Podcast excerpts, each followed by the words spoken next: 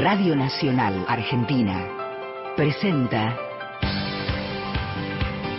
Gente de a pie. Mario Weinfeld.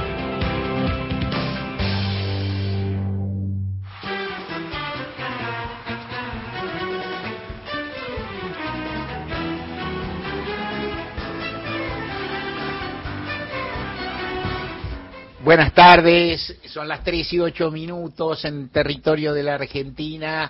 Estamos en Gente de a Pie y radiamos por Nacional, Nacional Folclórica y más de 20 emisoras a lo largo y a lo ancho del territorio de la patria. Dicen todos, no estamos chequeando, apenas estaríamos chequeando, pero si todos lo dicen, ha de ser el octavo país del mundo en superficie, caramba, cuánto, y eso que no, no le damos mucha bolilla a la superficie antártica, que es un montonazo. La tenemos también, no sé si la computamos o no a estos fines, si la computamos es un poco tramposo porque no la, no la poblamos, ponele, pero es nuestra, que sé, bueno, no, no quiero asusar nacionalismos fáciles y pasionales en este momento, sí saludarlo, decirlo que vamos hasta, hasta las 5 de la tarde, que el programa de viernes es un programa con notable incidencia de lo, de lo cultural, de lo musical y demás, pero que también hablaremos un poco de la política nuestra de cada día y de otros temas. Lo vamos a pasar muy bien, vamos a terminar cantando a coro. Eh, ojalá que puedas, puedas quedarte con nosotros y acompañarlo, lo, lo esperamos, laburamos para eso, prometemos afanarnos, no, no, no, no es así, no seas polisémico ni, ni prejuicioso. Afanar no quiere decir dedicarnos mucho. Bueno, tampoco. tampoco tanto. No, no, tampoco, tampoco tanto. Bueno, prometemos dedicarnos mucho a procurar que pases un, un buen rato con nosotros. Hasta las 5 ya son 3 y 9, es menos tiempo aún, lo vas a pasar muy lindo. Mariana Fossati, buenas tardes, ¿cómo está usted? Muy bien. ¿Muy bien? Sí. ¿Por qué? Porque es una convención, usted me pregunta cómo está eh, y yo le digo muy bien. Claro, vos, es así. Yo en una época preguntaba, espetaba. Sí. A, a la gente le preguntaba, ni siquiera cómo estás, le preguntaba, ¿sos feliz?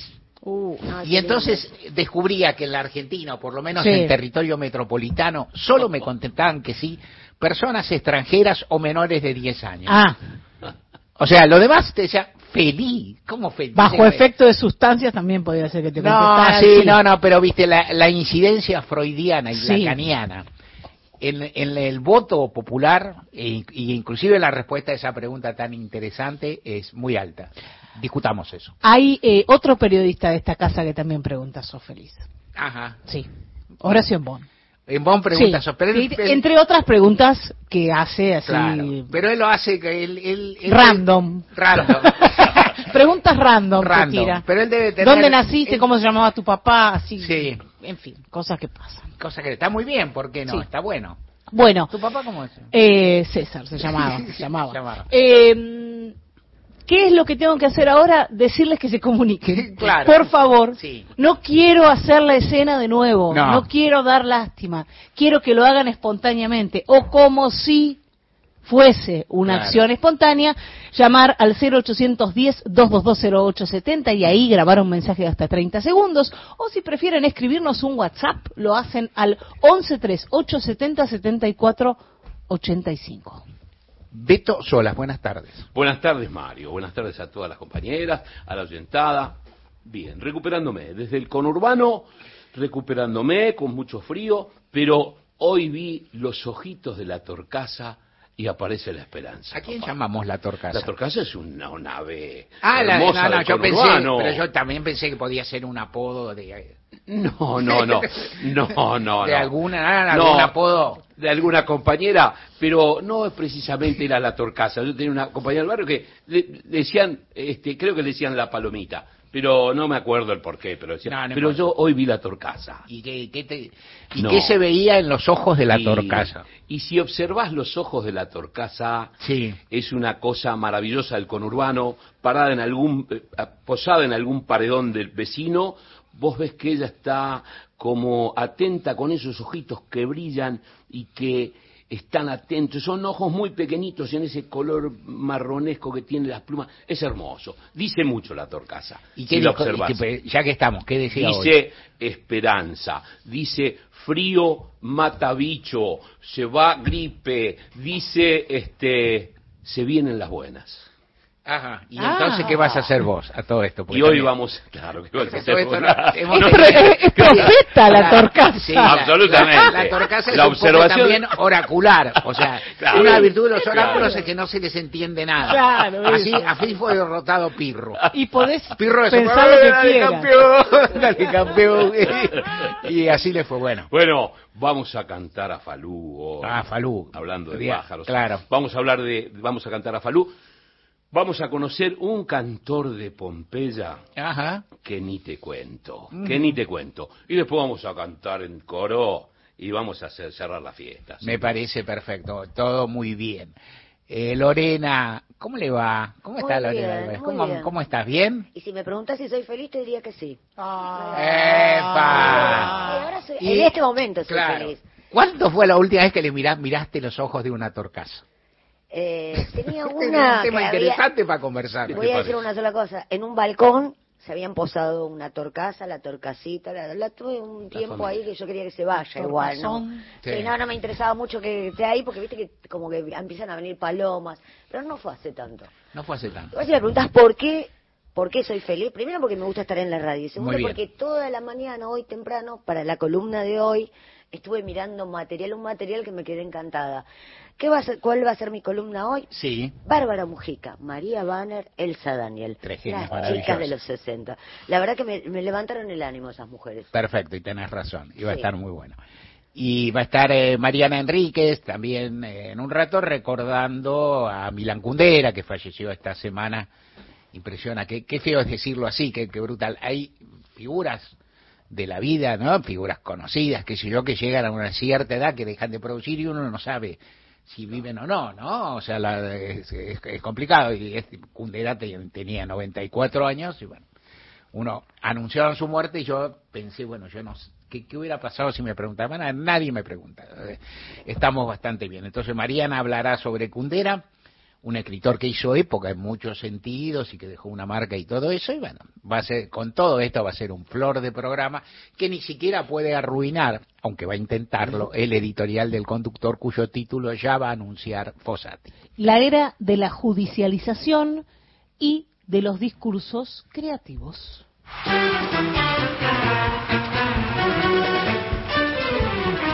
Pobres eh, hubo siempre, decía un sabio, eh, es más o menos cierto, no alcanza para consolar, bolazos, mentiras, disfraces, discursos escondedores, macanas, este, disimulos, enjuagues, también de lenguaje siempre hubo, pero tal vez hay momentos de la vida pública y de la vida privada, las campañas lo son, pero aún se puede ahondar más eso, en el cual la capacidad de mentir, de dibujar, de disfrazar la realidad, los eufemismos, las expresiones retorcidas, los giros hipócritas, cobran una dimensión que impresiona, aún al que como muchos de nosotros viven en el medio ambiente que vive y está un poco acostumbrado. Otra de las cuestiones que ha crecido, tampoco la semana pasada, pero sí tal vez en años relativamente contados, no en los 40 años de democracia, ponele, que es esa referencia que tomamos en cuenta, sino en lapsos más breves, es la judicialización.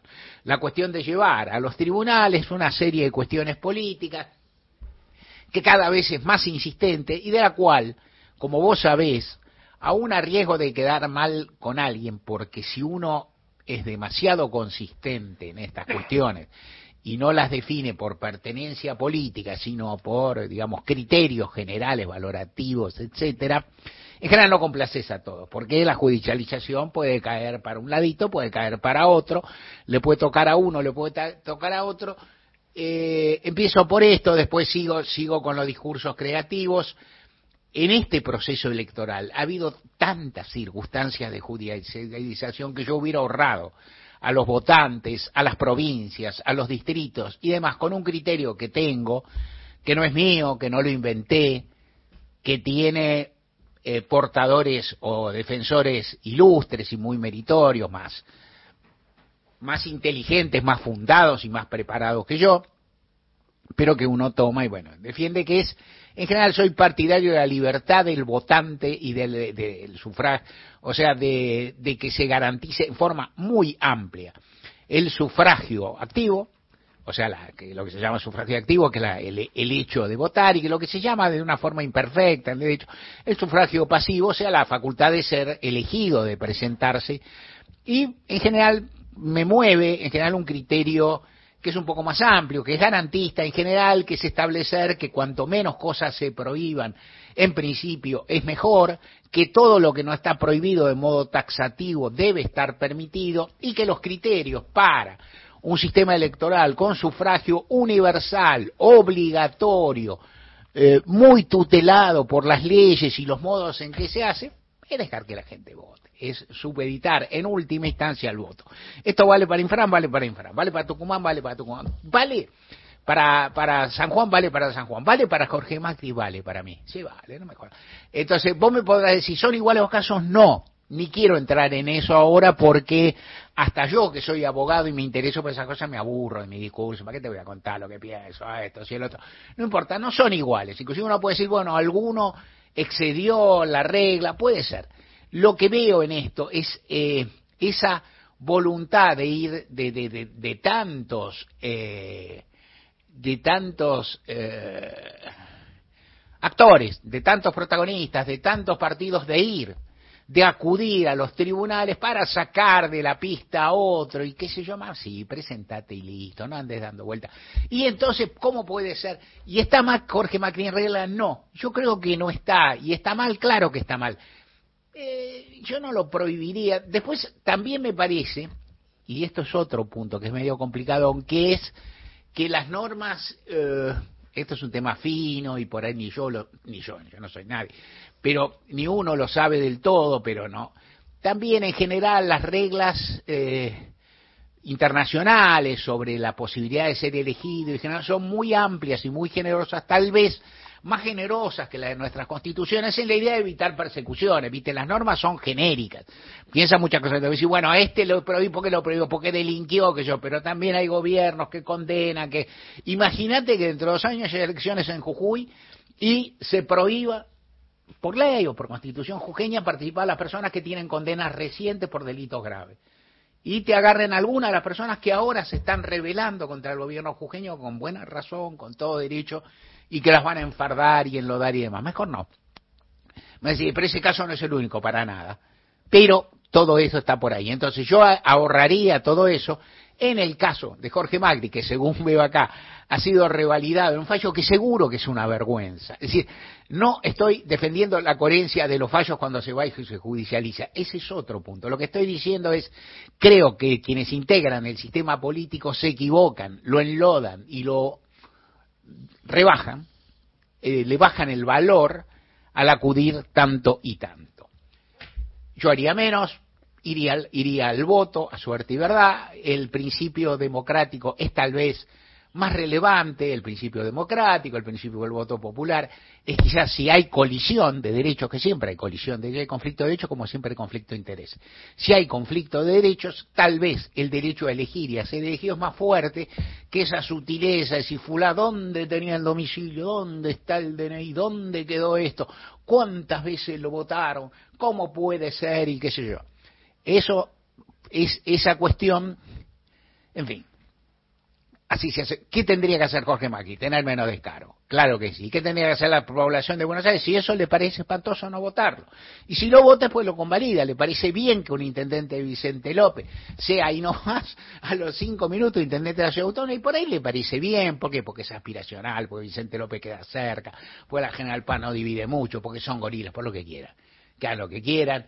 En fin, no importa. Eh judicialización, debería haber menos. ¿Quién la practica? Muchísimo. Si se embalan y empiezan y dicen que yo...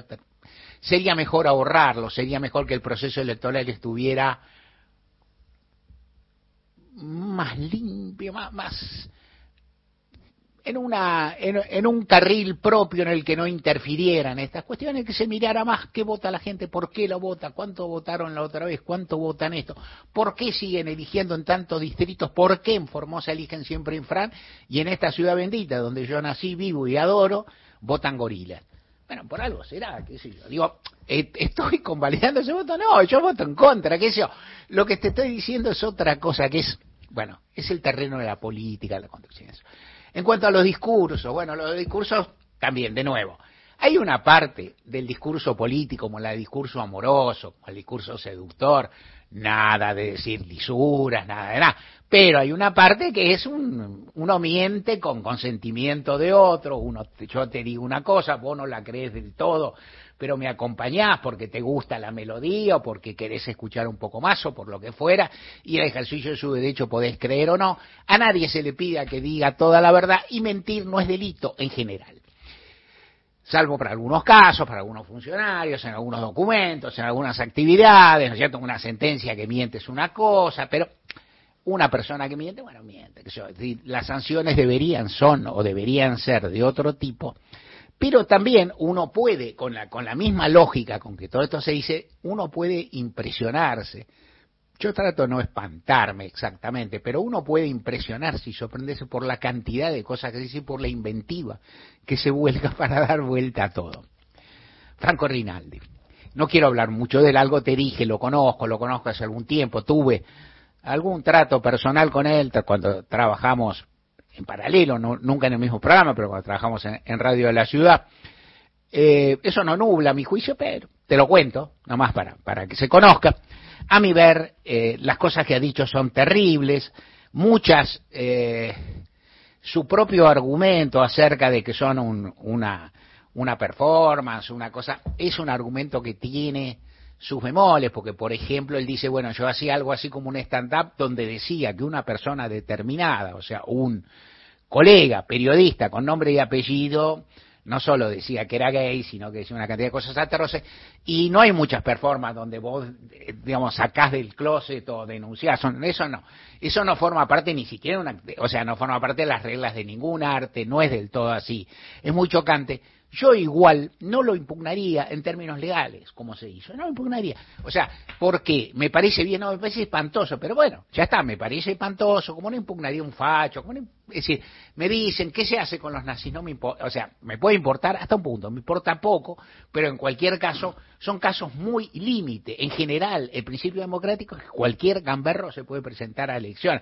El principio democrático no va exactamente a ese lado, pero incluye también ese lado. Las explicaciones que da Rinaldi tampoco me parecen de todo satisfactorias, insisto, porque él disimula la gravedad de lo que dice y porque no, no se anima a decir que no piensa lo que dijo, aunque dice que no lo piensa en. El modo en que lo defienden otros también es muy débil y muy enojoso y forma parte de lo mismo, de una cantidad de vueltas, que parte de una cuestión que se debe señalar, más allá de que ya he dicho lo que pienso. De cualquier forma, en definitiva, no se lo vetó, no, no se lo su candidatura no cesó por haber tenido una sanción judicial, sino porque los integrantes de la lista que integra le pidieron que se retirara o porque él decidió, que es lo que él afirmó, haberse retirado para no incordiar, para no perjudicar el, el desempeño de la lista de Jorge Macri. De todas formas, la cantidad de cosas que se dicen en derredor también me resulta irritante.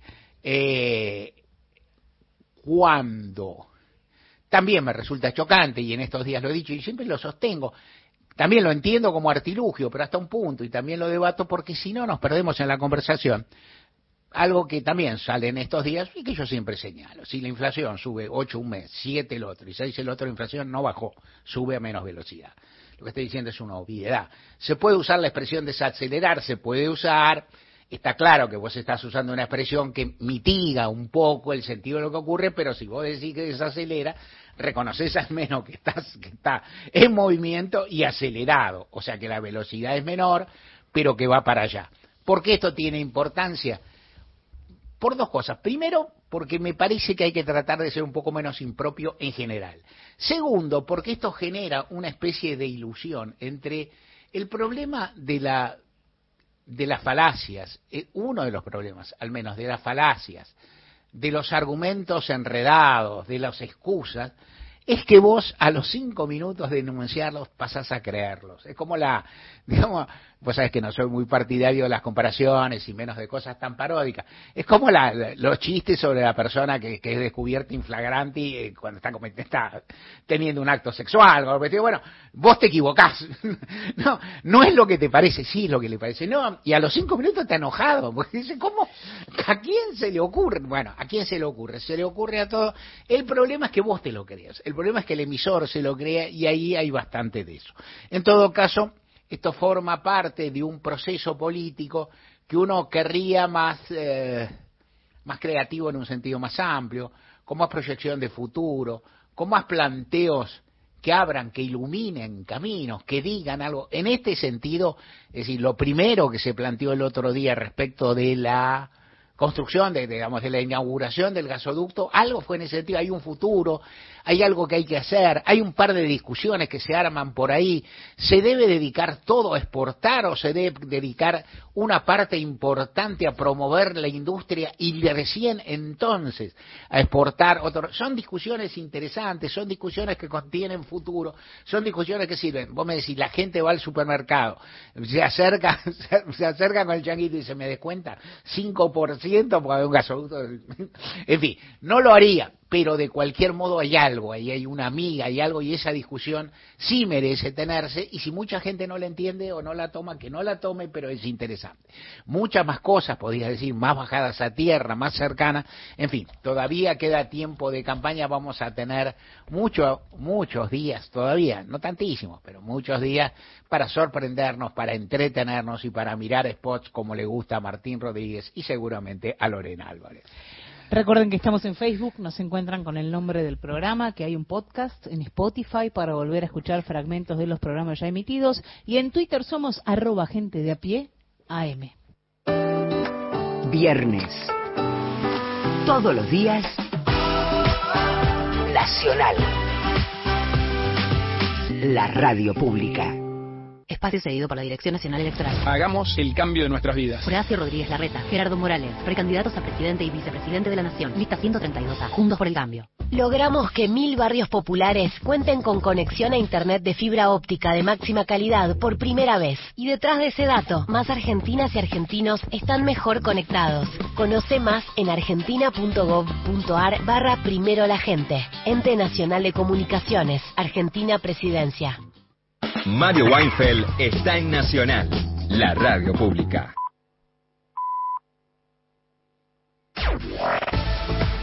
Nacional Noticias. El país en una sola radio. Es la hora 15, 30 minutos en todo el país. Agustín Rossi celebró el descenso del índice de los precios al consumidor. El precandidato a vicepresidente y jefe de gabinete dijo que fue una baja importante y ya es el tercer mes consecutivo de caída de la inflación. Consideró que es un alivio para el conjunto de los ciudadanos y analizó que esta situación evidencia que son efectivas las políticas que lleva adelante el gobierno nacional. Procesaron a miembros de Revolución Federal.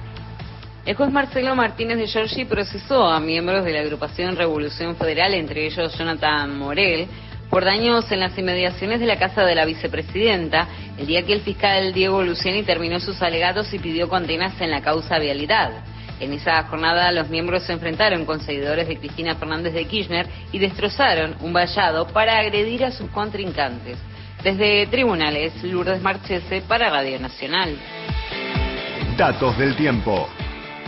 En Bahía Blanca, temperatura 12 grados, humedad del 65%, cielo algo nublado. En Buenos Aires, la temperatura es de 9 grados 4 décimas, humedad 62%, cielo algo nublado. Informó la radio pública en todo el país. Más info en radionacional.com.ar. Tu verdad, tu identidad está en el diario Radio Nacional. Inauguramos el gasoducto Presidente Néstor Kirchner. Con cientos de kilómetros de acero en manos de miles de trabajadoras y trabajadores, se construyó en tiempo récord la obra de transporte de gas más grande de los últimos 40 años. Energía que nos permitirá ahorrar divisas, expandir nuestro desarrollo, nuestro federalismo, nuestra soberanía y nuestro orgullo nacional. Gasoducto Presidente Néstor Kirchner. Mueve energía, mueve al país. Ministerio de Economía. Argentina Presidencia. Espacio cedido por la Dirección Nacional Electoral. Frente a tanta derecha, vamos con la izquierda que se planta. En provincia de Buenos Aires, Romina del Clá y Nahuel Orellana, senadores, Frente de Izquierda Unidad, lista 136. Espacio cedido por la Dirección Nacional Electoral. Mis manos están listas para laburar y quieren lo mismo que las tuyas. Diego Santilli, precandidato a gobernador por la provincia de Buenos Aires, lista 132.5, Juntos por el Cambio. Hola, soy Franco Luciani. Los quiero invitar a la presentación de mi nuevo álbum Frutos del País. Los sábados 15 de julio, Teatro Cirgu Un Tref de la ciudad de Buenos Aires y 22 de julio en Galpón 11, Rosario. Los espero.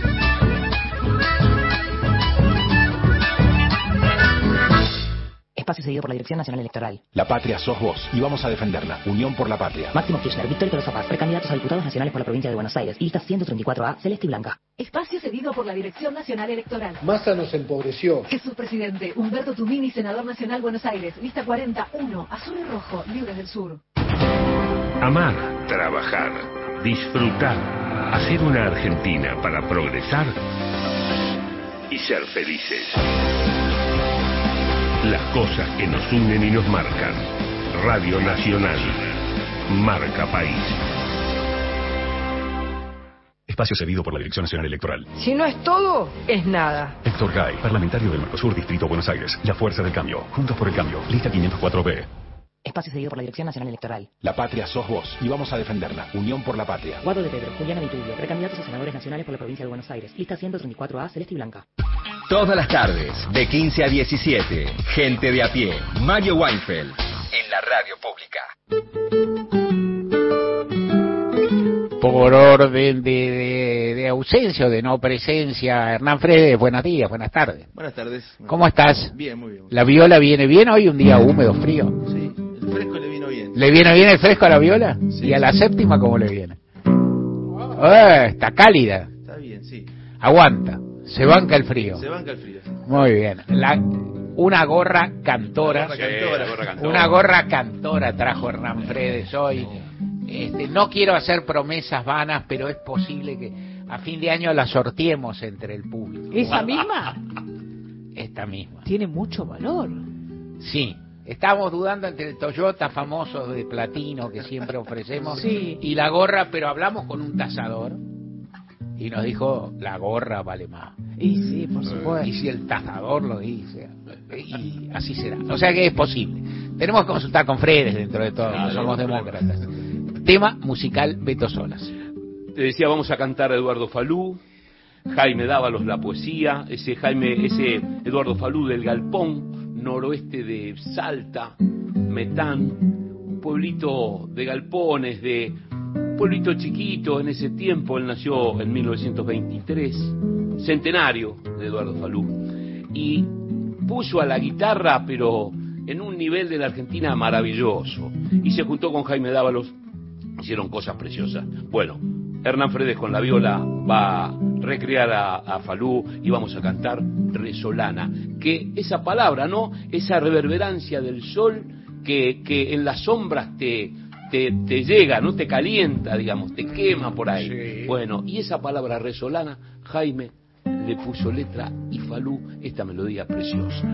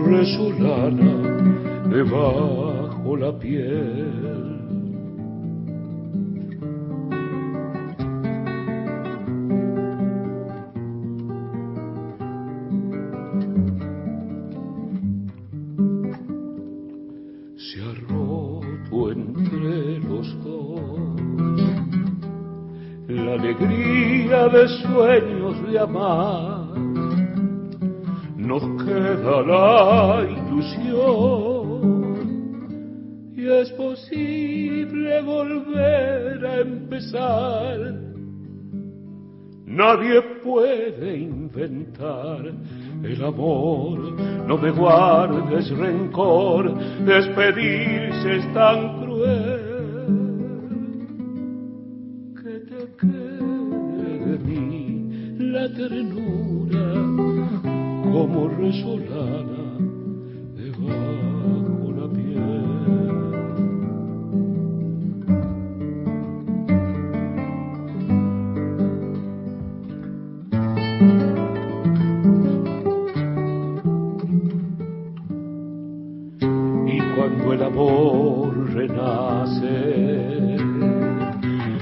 vuelve a cantar la vida, vuelve la fe perdida, todo tiene sentido otra vez.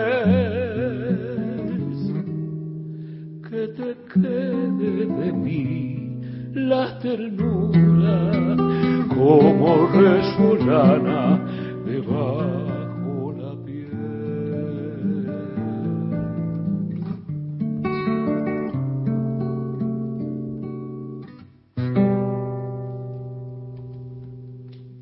Resolana, Mario. Qué tema hermoso. Saluda a los- Muy bien. Hernán Fredes en la viola. Y Beto Solas en la voz temazo. Toda la información y el mejor análisis en Gente de a pie. Con Mario Weinfeld. Qué grande es la ciudad. Todo con vos lo vi. Todo lo recorrí caminando con vos. Mi ciudad para vos. Tu pueblo para mí.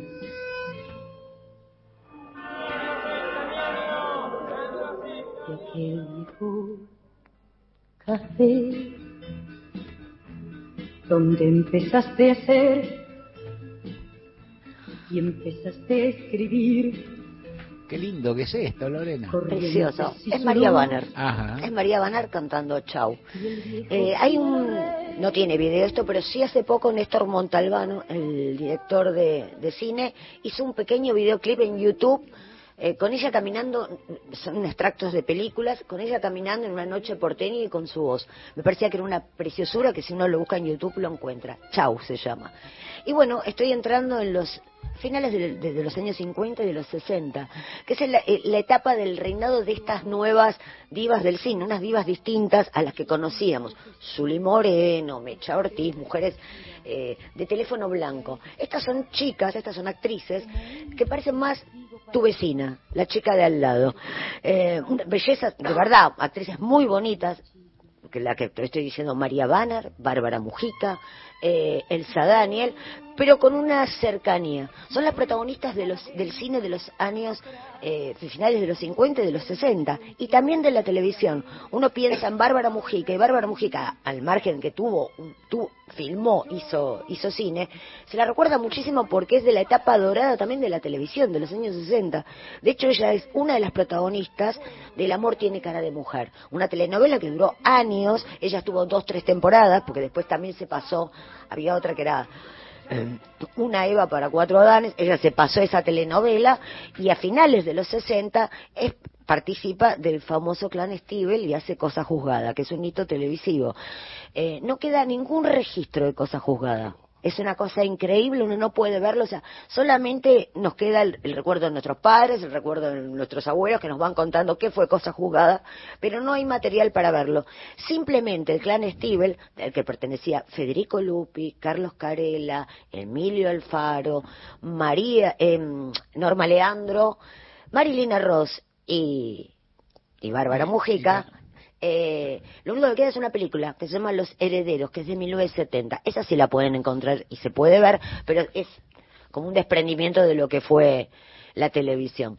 Eh, el otro día estaba pensando, ayer hubo una columna sobre Blondie y una de las cosas que me pasó es que todo el tiempo que miraba a, a Toto Robito veía que se parecía muchísimo a su madre. Y, y también pensaba en la historia de Que es Bárbara Mujica. eh, su abuela, Bárbara es la abuela. Es la abuela. Mm.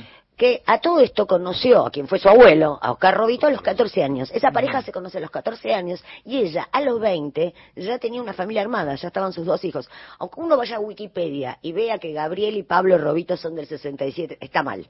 La realidad es que los chicos, eh, ella tuvo hijos antes de los 20 años.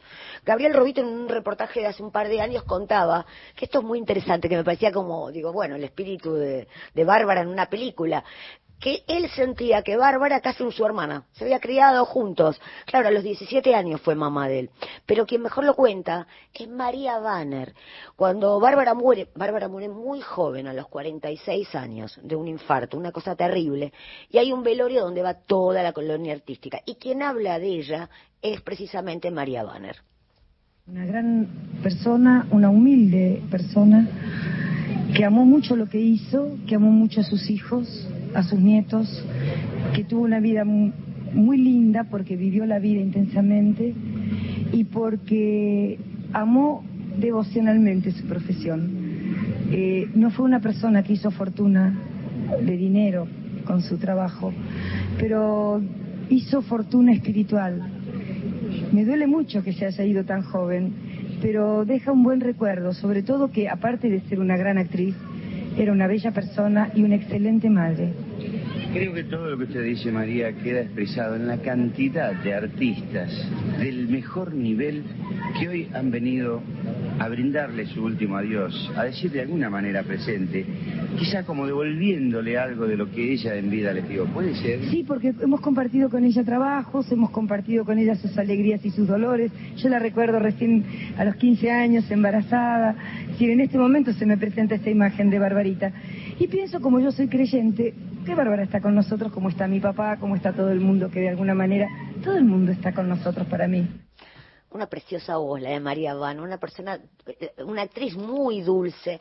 Eh, hay también poco material sobre María Banner en, en televisión. Podemos ver películas, la vimos en Adiós Roberto. Hay una, eh, Adiós Roberto que, se, que es de 1984, que es de las primeras historias sobre romances de- entre homosexuales. María Banner eh, hace una participación eh, y también es, que para mí hay una gran película que se llama En Retirada, eh, de 1984, que es, le- que es el thriller de lo que nunca jamás sucedió. Sí, es una película re favorita de Martín Rodríguez, que la trae acá cada cinco minutos. Eh, se mira también, siempre Sí, hablamos, eso, sí, intercambiamos. Le, le íbamos a dar franco, eh, a retirar, pero no importa, que No venga, importa, que venga. porque- Rani, volvé. Rani, bueno, Julio de Gracia y María Banner es el matrimonio, Ajá. o sea, son los papás de este chico desaparecido y hace un papel exquisito María, María. Impresionante. Eh, Una actriz Una madre, ¿no? Ay, una madre que Oh. sufre, la madre que está haciendo los, los papeles burocráticos mientras el padre sale, entre comillas, a cazar a- al torturador de su hijo. Eh, pero María también fue protagonista de una, de una gran historia de amor, de una María, eh, eh, por un lado Bárbara Mujica, una gran historia de amor con Robito, el papá de sus hijos, pero en 1965 a los 21 años, por eso digo, qué impresionante la velocidad de la vida de Bárbara. En 1965 conoce a Stiebel, que lo había conocido, habían trabajado juntos ya antes, pero lo conoce en, Ja- eh, en la puesta de Hamlet que hace junto a Alfredo Alcón. Se enamora, 21 años, y empieza su nuevo matrimonio con, con Stiebel, que dura hasta 1975. 1976, cuando tienen que viajar exiliados a Colombia. Y en ese divorcio, él después sale con una periodista colombiana que había sido la amante de Escobar Gaviria. O sea, toda la historia, no, uno cuando empieza a derramar todas las ramas, uno se va, se va, pero bueno, sí, esto es cierto. Eh, el tema es que eh, Bárbara ya, eh, conoce a Stiebel y María es otra protagonista de uno de los grandes romances de los 60, que es con Leonardo Fabio. Eh, creo que es una de las grandes historias de amor. Tienen dos hijos, uno, eh, uno adoptado. Eh, es la protagonista del romance del Aniceto y la Francisca, que el título es larguísimo, pero si no se me termina la columna, no llega. Eh, y con quien trabaja en esa película, también es con Elsa Daniel.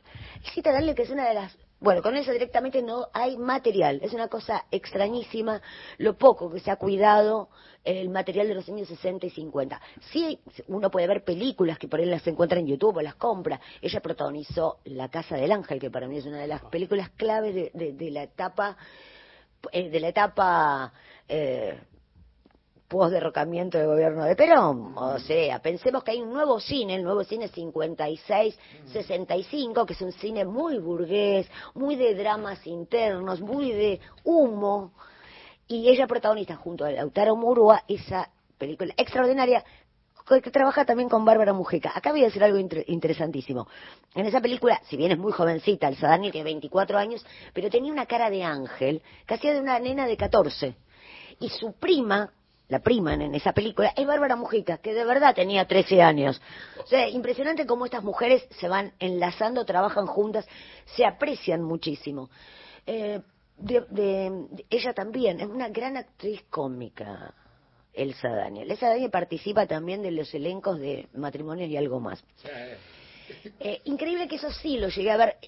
Otra cosa, en Wikipedia no lo van a encontrar, dicen que trabajó en los 70, pero en los 80 hubo una temporada que ella participó, que quienes tengan entre 45 y 50 años lo van a recordar, porque ella hacía un Los que sketch. tienen más también. Ah, Los que tienen más seguro, pero los que tienen más, porque ella tra- trabajaba en un sketch que era muy gracioso, donde hacía como artista de variedades junto a Fernando Ciro, y el momento que hacían como, lo que eran los gladiolos chihuahua chihuahua, no sé, que era, y que bailaban los glad- y siempre nos parecía dulce. También hizo mucha comedia en los 70, comedias con Norman Brisky, eh, y es una de las protagonistas de- Toto le decía a ella al personaje de Fernando Ciro. como- claro, Toto. ella no era la Pochi, la y ella puede ser que fuera Pochi y ella le decía que, que, que, la, que la excitaba, la, la erotizaba con una palabra, decía, decime la palabra, decía palabra, y Fernando Ciro le decía con voz de actor de radioteatro, impúdica.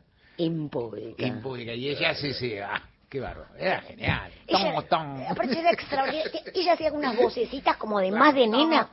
Era preciosísima. y tra- tenía unos añitos ahí, ya era tan chica. Bueno, era joven también. eh, claro, pero, ah, pero bueno, es como una actriz Era que... babyface, por decirlo así también. Era un babyface, de hecho, en Los Chanta, que esa es una de las cosas maravillosas de estos actores. En Los Chanta, ella es como una, es la joven de la película, ella tenía casi 40 años, pero daba el physique du rol de una treintañera. Y en Los Chanta, ella en, los 50 había sido pareja del Lautaro Murúa en La Casa del Ángel, pero en Los Chanta es la hija. O sea, Lautaro había envejecido y el cita estaba tal cual. Algo que pensaba eh, en estos días, se cumplen 33 años de la última actuación de Bárbara Mujica. Bárbara Mujica, en 1990, esta- participa también de un, de un ciclo que también es histórico en esa nueva etapa, que es Atreverse.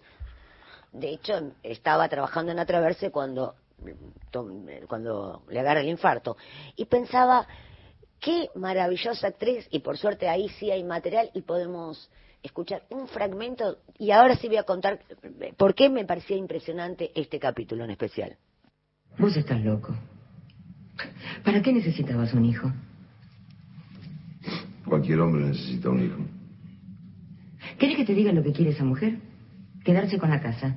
¿Qué decir? ¿Qué vale esa casa? Es de mamá. Y después va a ser nuestra porque nosotros ayudamos a comprarla. Y vos no te vas a salir con la tuya. Yo te voy a llevar a los tribunales, vos no te vas a salir con la tuya. La estás matando a mamá. Y no voy a permitir que la humilles, no lo voy a permitir. Yo te aviso que estás en propiedad ajena. Mira que esta casa es de Rosario. Qué bien, incluida la mugre. Mira cómo vivís. ¿Qué viniste a buscar? Tu firma. El que hizo abandono del hogar sos vos.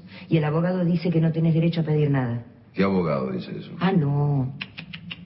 Nos dejaste a nosotras que nos encargáramos. Nosotras nos vamos a encargar. Pero vos de esto no vas a sacar ninguna ventaja. ¿Por qué no me dejan en paz? ¿Quién no te deja? Desaparece. Pero desaparece para siempre. Porque tu ropa sigue colgada en el ropero. ¿Eh? Y en los cajones están las medias y los calzoncillos. ¿Por qué no hacen una fogata con todo eso? Sería muy linda idea. ¿Qué le digo a ella? Que sos un hombre nuevo, que no tiene memoria. Se le olvidó todo al señor. La felicito, ¿eh? Usted es una mujer astuta. Yo no lo entiendo. ¿No pensó que es un poco alto el precio que está pagando por lo poco que puede sacar? Y te voy a permitir que la insultes. No, ya va a ver, le esperan años de maravillosa felicidad al lado de este hombre nuevo. Usted no sabe, si necesita referencias se las puede pedir a mi mamá. Padres, hijos, amantes se llama este capítulo. A los pocos días falleció Bárbara Mujica. ¿Por qué me parece impresionante? Porque los actores cambiaban, eh, o sea, todas las semanas eran distintos capítulos. Y era tan, eran, son, eran tan buenos actores que uno podía creer. En este capítulo, Rodolfo Rani era el padre de Bárbara Mujica, y uno lo creía absolutamente. Y su mamá era Elena Tacisto, que en esa etapa tendría más o menos la misma edad que ella. Pero podían transformarse de episodio a episodio. De hecho, en YouTube hay varios capítulos, y si la gente lo quiere ver, en pandemia, Telefe los volvió a poner al aire y fueron un éxito porque la verdad que uno se asombraba que las historias no habían perdido, 30, 30 años después, no habían perdido eh, ni emotividad y los conflictos podían ser los mismos.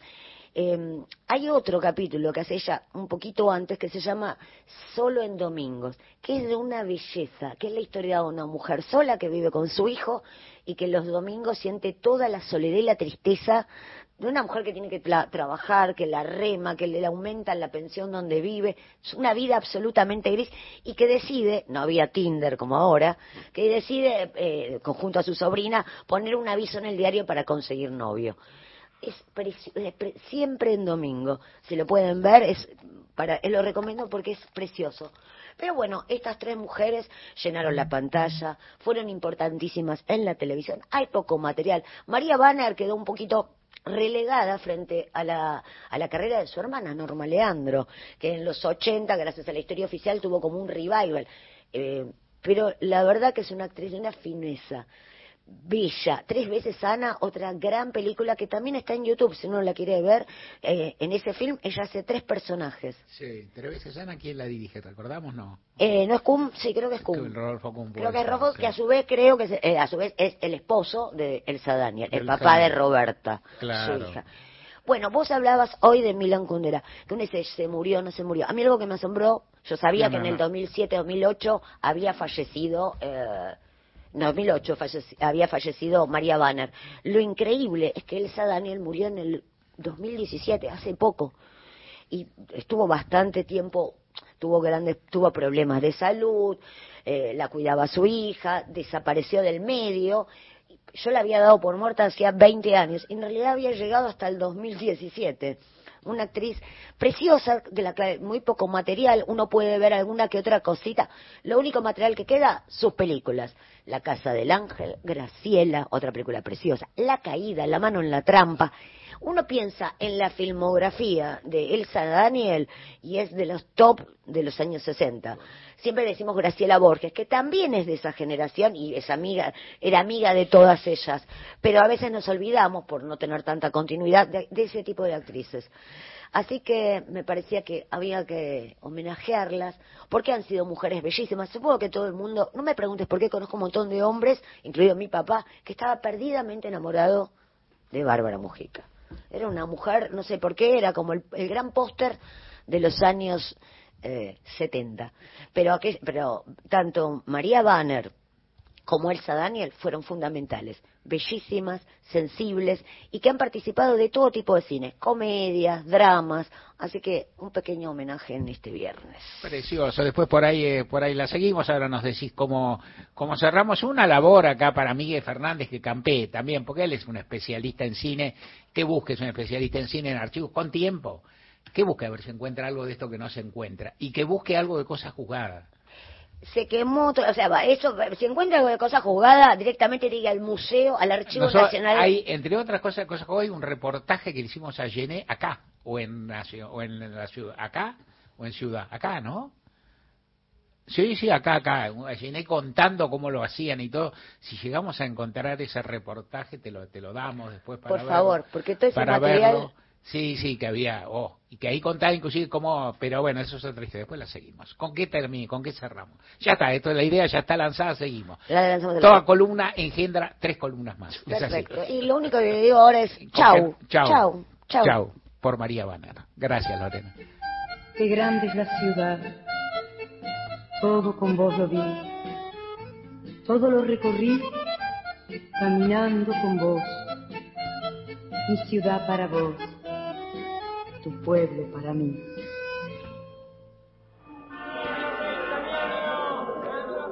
Aquel café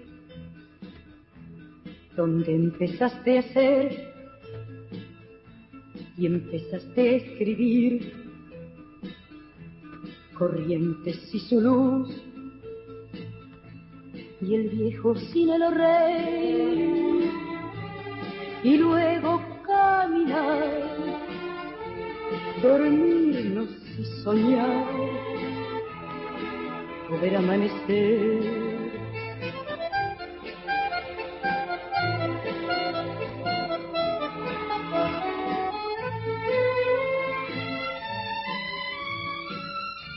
Pero ahora que vos ya no estás, ni yo tampoco estoy, nos queda esta ciudad, que ya es tu ciudad, como único testigo para los dos de que quisimos algo mejor, pero éramos muy chicos para amar y para dar.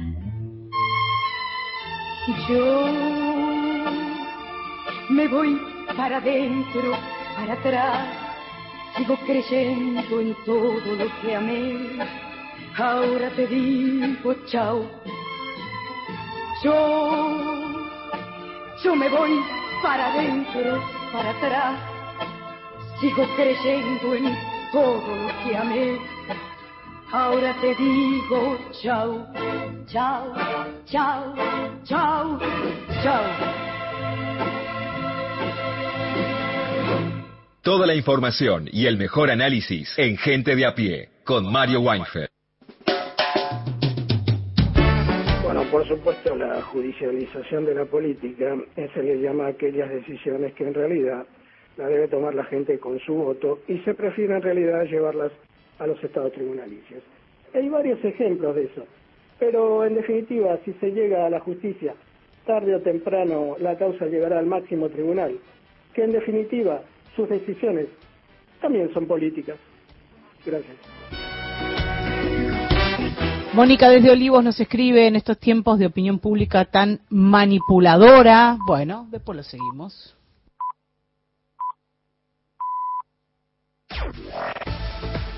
Nacional Noticias. El país en una sola radio. Es la hora 16 en todo el país. El presidente dijo que hay que continuar trabajando en unidad. Alberto Fernández realizó estas declaraciones en su discurso al encabezar en el Centro Cultural Kirchner la presentación de 100 obras en 100 localidades de las 23 provincias.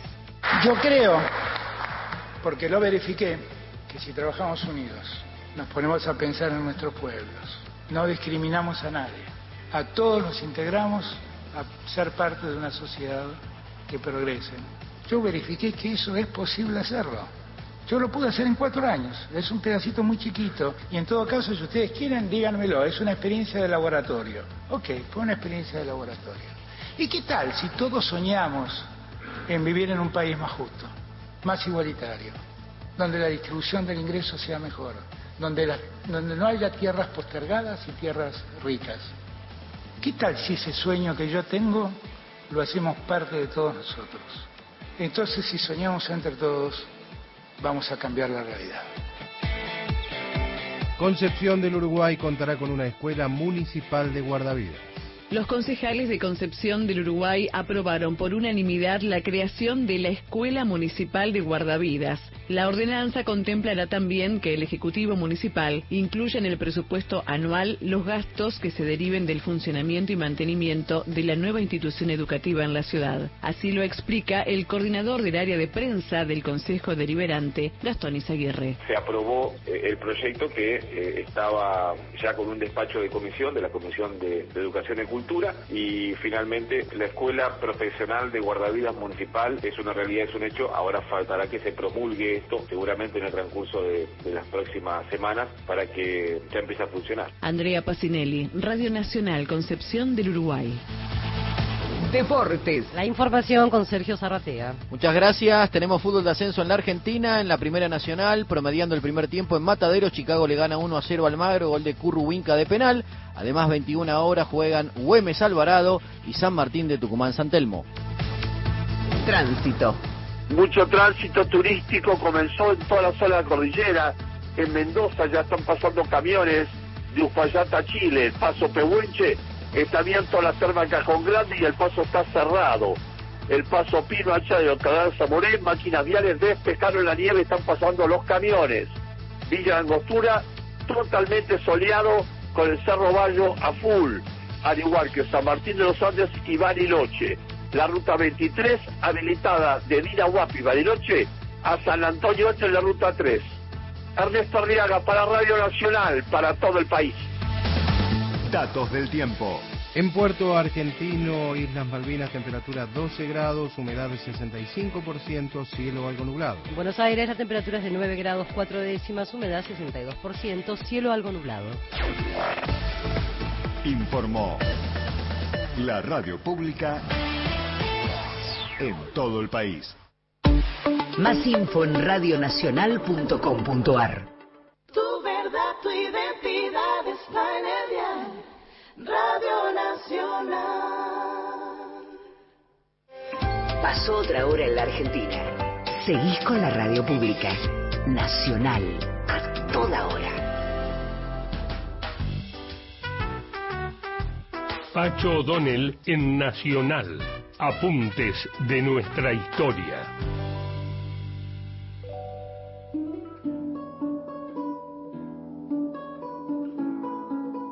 La postergación femenina viene de mucho tiempo atrás.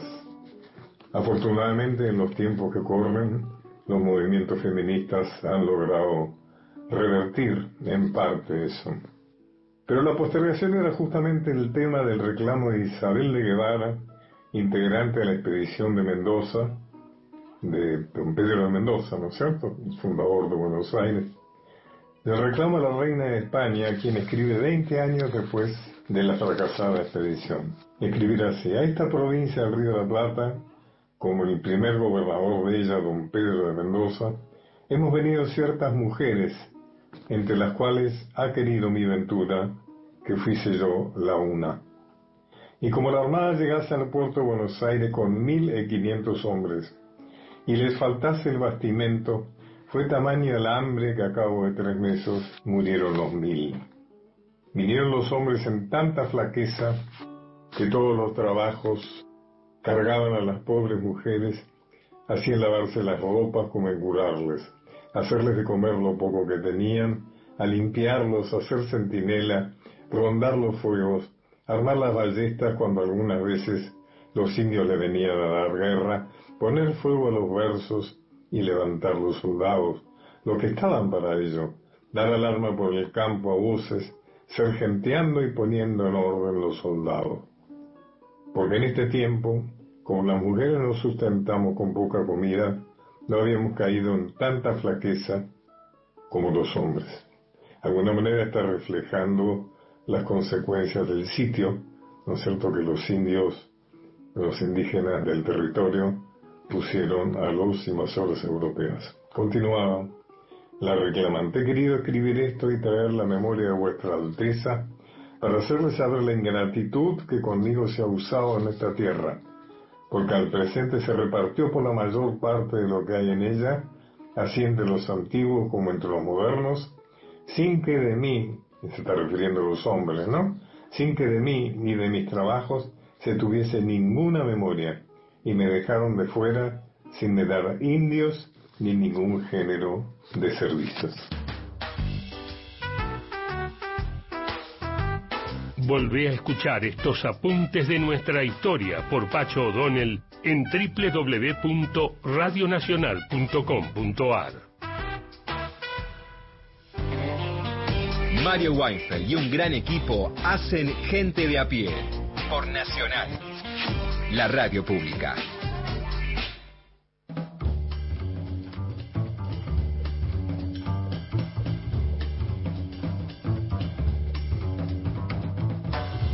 El equipo de gente de a pie Equipazo, por lo demás, digámoslo. es- está eh, integrado el modestia. equipazo de gente de a pie. sí, no caigamos en la falsa modestia. Está integrado por Mario Weinfeld en la conducción. Un caso típico Ah, de falsa modestia. ¡Epa! ¡Eh! Llegó la hinchada, por fin. Llegó la Bueno, hinchada. en la producción Paula Nicolini, Erika Sotomayor y Miguel Fernández. En la operación... A todos van a aplaudir. ¿Qué les pasa?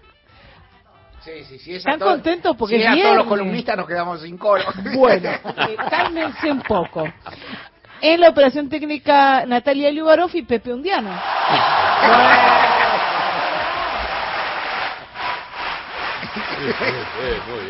En el, en el tengo miedo de seguir nombrando gente. Me da miedo. En el control central de Radio Nacional, Hernán Abella. Nada. Las y los columnistas son Lorena Álvarez, Victoria de Masi, Mariana Enríquez, Miguel Fernández, Hernán Fredes, Juan Manuel Carc, Paula Nicolini, Martín Rodríguez, Beto Solas, Erika Sotomayor, Gustavo Vergara y Gerardo Villar. En la locución, Mariana Fusati. Digamos todos, Sí. esto es así. Bueno, Tangazo. Sí. Tangazo interpretado por folclorista. Estuvimos mucho en Santiago del Estero, ayer eh, Marian Farias Gómez, ahí eh, del, del linaje de los Gómez Carrillo, y Santiago del Estero y Peteco Carabajal. Arrancamos con Mercedes por Tucumán y volvemos a Santiago del Estero, porque este cantor, nacido en San Fernando, en la provincia de Buenos Aires, se afincó en Santiago del Estero. Alfredo Ábalos decidió vivir en Santiago del Estero y desde allí eh, proyectar su carrera y su vida. Allí nacieron sus hijos y, eh, y allí se quedó hasta, hasta el final de sus días, allí en el año 2018. Hay un disco de, los tantos donde él le hace un guiño tanguero, hay uno donde canta Buenos Aires me voy con, con Rubén Juárez, que es una belleza, pero no lo vamos a escuchar hoy. Pero en este disco del 1994 que se llama Con la conciencia tranquila, canta un tango, un tango de mm, Raúl Garelo, música de Raúl Garelo y letra de su hermano Rubén Garelo, que se llama Buenos Aires conoce. Un tango que grabó, por ejemplo, Floreal Ruiz en el último disco que hizo Floreal, allí ni bien se estrenó el tango en la década del 70, eh, y Alfredo Ábalos lo canta y además lo acompaña en el bandoneón Raúl Garelo. Creo que es una perlita, vamos a escucharlo.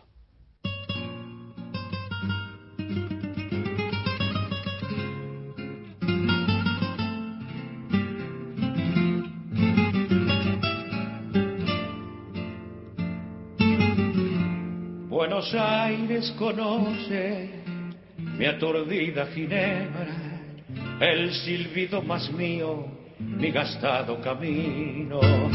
Buenos Aires recuerda mi ventana despierta, mis bolsillos vacíos, mi esperanza de a pie. Buenos Aires conoce mi mujer y mi noche, mi café y mi cigarro, mi comida y mi diario. Buenos Aires me tiene apretado a su nombre, atrapado a sus calles, ambulando su pie. Refugio de mis largas madrugadas, abrigo de mi verso y de mi sino, tu cielo de gorrión, tu luna triste, son cosas que también viven conmigo, esquinas de las cuadras de mi vida, guarida de mis sueños más absurdos, embarcadero gris de mi ambición de luz, secreta latitud de mi canción, inventor del misterio, bandoneón gigantesco, Buenos Aires escucha mi silencio y mi lucha. Él recuenta conmigo las monedas azules y me presta el olvido de su ir y venir, sus gorriones sin techo, su cintura de río, son también algo mío, yo también los respiro. Buenos Aires es un duende una copa de vino, ese amigo sin nombre que se encuentra al azar. refugio de mis largas madrugadas,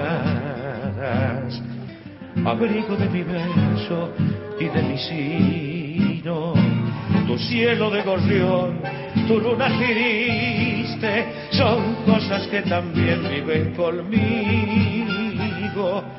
esquinas de las cuadras de mi vida, guarida de mis sueños más absurdos, embarcadero gris de mi ambición de luz, secreta latitud de mi canción, embarcadero gris de mi ambición de luz, secreta latitud de mi canción.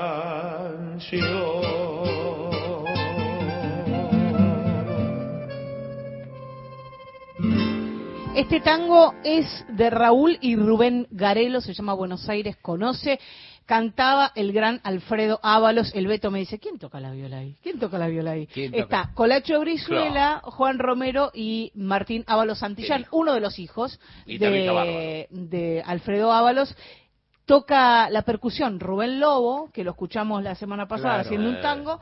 eh, o esta semana, ¿cuándo fue? ¿Esta semana? ¿Qué cosa? No, lo escuchamos Lo- la semana la pasada. semana pasada. Con un tema, eh, ¿qué era? Lluvia, Rubén de, Lobo fue- lluvia de estrellas, Lluvia percusionista de. Mercedes. Percusionista de Mercedes, claro. Y eh, Raúl Garelo en Claro, el bandoneón, una cosa, qué hermoso Un cuando dice tu cintura de río. Claro. Porque tenemos las versiones del polaco y la de no, Florial digo, tan porteñas, pero esto es una belleza. Claro. Porque aparte, como dicen, me dijo un santiagueño, el santiagueño nace donde quiere.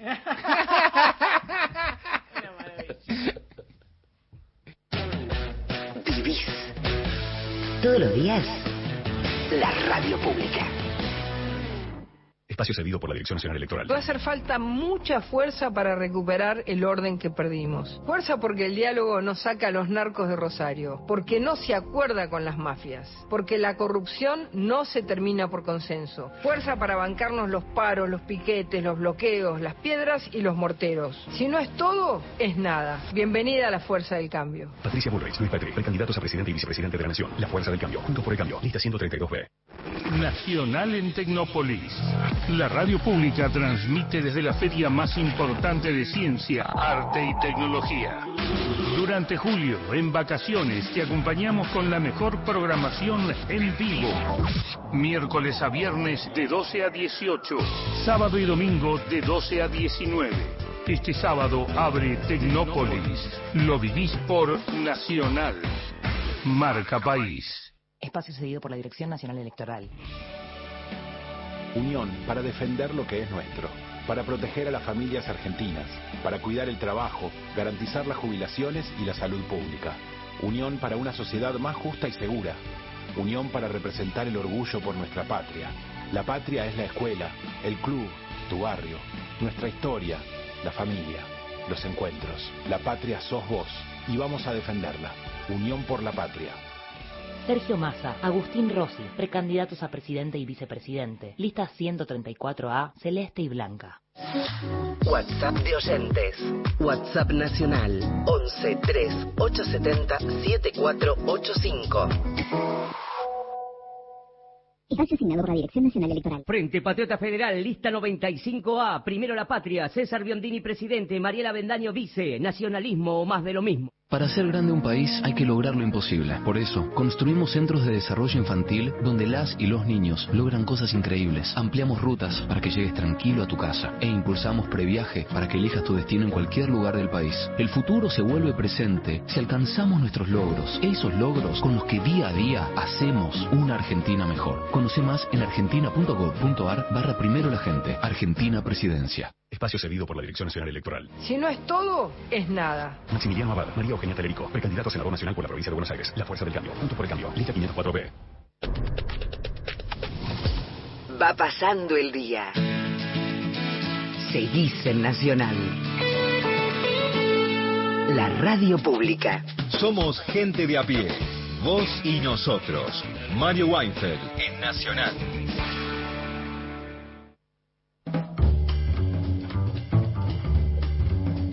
la columna de Beto Solas. Escuchamos. Ahí estamos. Pepe Undiano maneja.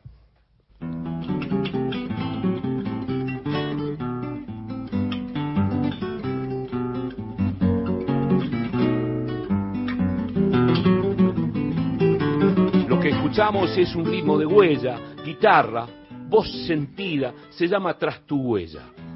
Escuchemos.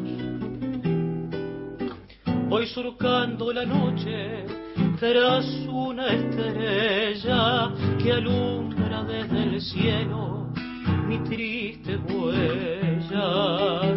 Me sorprenden luceros y madrugadas teniendo contra el pecho a mi encordada. Otro artista de a pie, Mario, muy joven, de un suburbio orillero que en el siglo XXI se obstina en parir mágicos trovadores que salen entre el yuyito de los adoquines o el paredón y después él se presenta. Buenas tardes, oyentes de gente de a pie de Radio Nacional y Nacional Folclórica. Soy Lautaro Barjacova. Tengo 23 años, soy guitarrista, intérprete, cantante de tango y música bonaerense. Nacido en el barrio porteño de Pompeya y quiero compartir con ustedes un poco de mi vida con el canto y la guitarra. El cantor del barrio del poeta Homero Mansi cuenta el origen de su apellido y suma una décima para describir el lugar de donde viene. El origen de mi apellido, un apellido poco común, tiene una mezcla entre español y portugués. Tal es así que en Islas Canarias hay un pueblo que lleva por nombre Barjacoba, mi apellido. Voy a dejar humildemente una décima escrita por mí para describir un poco el barrio donde nací y de dónde vengo.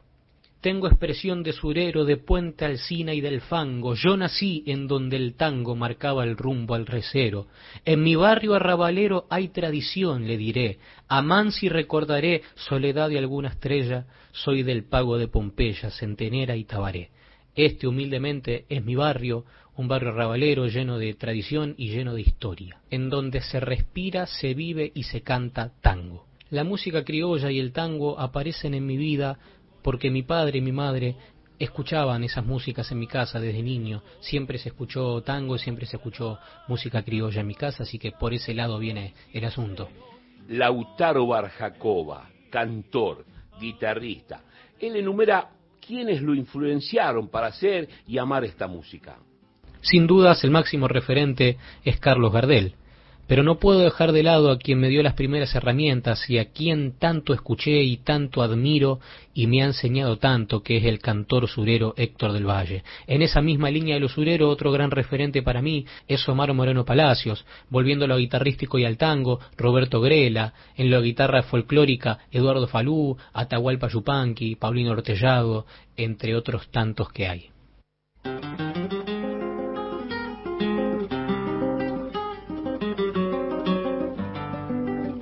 Tristeza criolla de Ignacio Corsini y Julián de Charras. Voz, guitarra, Lautaro Barjacova, 23 años, del barrio de Pompeya, ciudad de Buenos Aires. Escuchemos. Ya en el rancho no nacen las flores, ni se ve la guitarra colgada, ya no se oye en la verde enramada el idilio campero de ayer.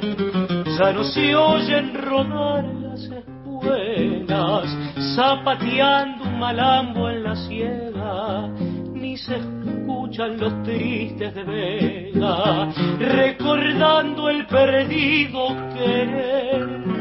El joven cantante y guitarrista del barrio sur cuenta sobre su formación académica para encarar su arte. Bueno, como dije anteriormente, las primeras clases me las dio el cantor Héctor del Valle.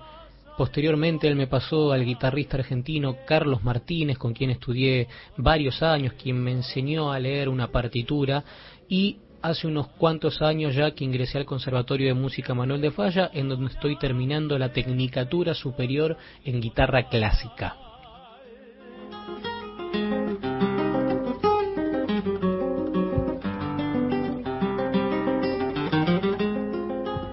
Cantor surero, cantor de tangos, Lautaro Barjacova describe lo difícil que es encontrar escenarios para mostrar su arte. La realidad es que cuesta bastante encontrar espacios que estén dispuestos a dejarnos mostrar nuestro arte bonaerense, nuestro arte nativo. Hay una gran gestión detrás de cada presentación que nosotros hacemos, una gran gestión de nuestra parte para poder llevar adelante cada una de esas presentaciones, una gran búsqueda de trabajo. Es importante destacar que desde el Estado de la provincia de Buenos Aires, los distintos municipios, se generan posibilidades de trabajo para estos cultores de la música bonaerense. Eh, desde el Teatro Roma de Avellaneda, festivales en ciudades de la provincia como Peguajó, Tres Arroyos, Las Flores, Coronel Dorrego, Benito Juárez, entre, otros, entre tantos otros. Las distintas áreas de cultura ponen parte de su presupuesto para estos artistas. Lautaro Barjacoba participó en varios de estos escenarios el joven cantor de Pompeya cuenta sobre sus discos grabados hasta hoy. Quería contar un poquito sobre mi material discográfico. He tenido la posibilidad de grabar dos CDs, el primero en el año 2015, cuando yo era muy joven, compuesto en su totalidad por temas instrumentales. En el mismo se encuentran obras, todo el repertorio argentino, de toda la latitud del país, obras de Eduardo Falú, obras de Atahualpa Yupanqui, obras del bardo uruguayo Carlos López Terra y algún tango por ahí también. El segundo, grabado en el año 2018, ya con obras cantadas, en su gran mayoría milongas inéditas o milongas muy pocos cantadas, de poetas muy antiguos o poetas que no tuvieron éxito y no fueron conocidos. En el mismo también hay algún solo de guitarra y también algunas danzas bonaerenses como Triunfo, como Marote, entre otras. Lautaro Barjacoba, 23 años, decimista, guitarrista, cantor de tangos, música bonaerense, otro amigo de a pie. Él se despide, Mario. Bueno, quiero agradecer al programa Gente de a pie de Radio Nacional y Nacional Folclórica, a su conductor, Mario Weinfeld, y a Beto Solas, que me dio la posibilidad de participar en esta columna muy generoso y muy amable en su atención y en su conexión conmigo. Aprovecho el momento para invitarlos a escuchar una obra que grabamos junto a mi amigo Juan Martínez Escalerandi, con quien formamos el dúo Barjacoba Escalerandi. Esta obra que vamos a interpretar lleva por título Pacencia, una canción criolla de Fleury y Suárez. Espero que les guste y muchas gracias y un abrazo grande a toda la audiencia.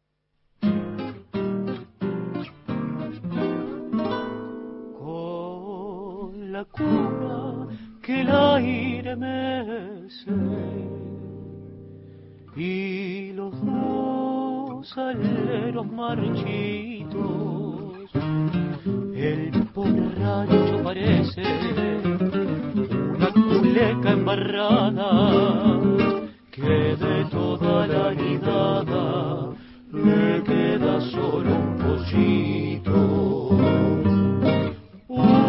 Mujer viene arando la soledad por la orilla, sigue el camino pasando y a picar, y a picar chifle y mando, a la yunta levantando como guambas la gramilla. Pacencia, güey, coronilla. Pacencia, güey. Juan se la trajo en el anda de su caballo estrellero. Una noche toda blanca de luna y como te quiero. Ella es humilde a los lloros y más pobre que un centeno. Nunca tuvo nada suyo más que aquel como te quiero. Y cuando el hijo llegó, Juan el carancho se fue. ¿Qué importa si le dejó ese albardón pa' ser pie? Su pulso sigue en la cuna, él vuelve en cada remol y ella con su canto acuna al surco de sol a luna y hijo de luna sol y a picar, chifle y mando que vienen levantando la esperanza y la gramilla. Paciencia muy coronilla. Si el camino de la orilla sigue pasando, pasando. Paciencia, güey. Paciencia, güey. Paciencia de Abel Fleurí y Suárez, Lautaro Barjacova en dúo de guitarras y voces con Juan Martín Scalerandi. Lo escuchaste en Gente de a Pie, Radio Nacional, Nacional Folclórica. ¿Dónde si no, Mario? Imposible, imposible, imposible, solo acá. Entrevistas, columnas, debates, análisis en la tarde de Nacional. Gente de a pie.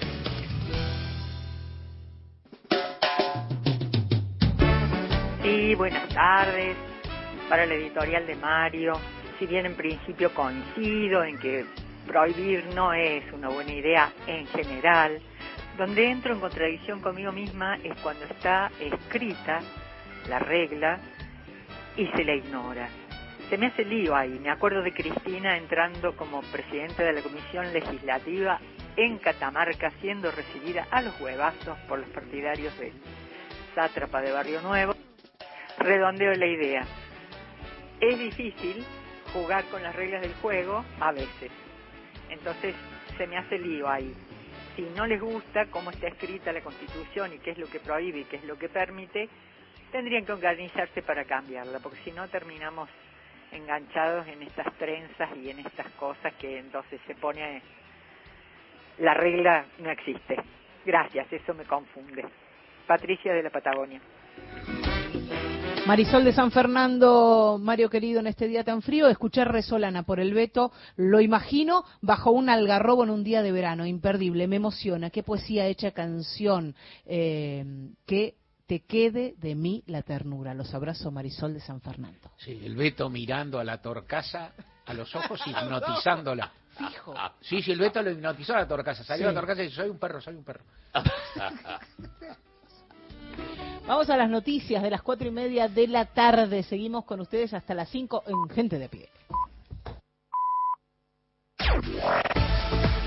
Nacional Noticias. El país en una sola radio. Es la hora 16, 30 minutos en todo el país.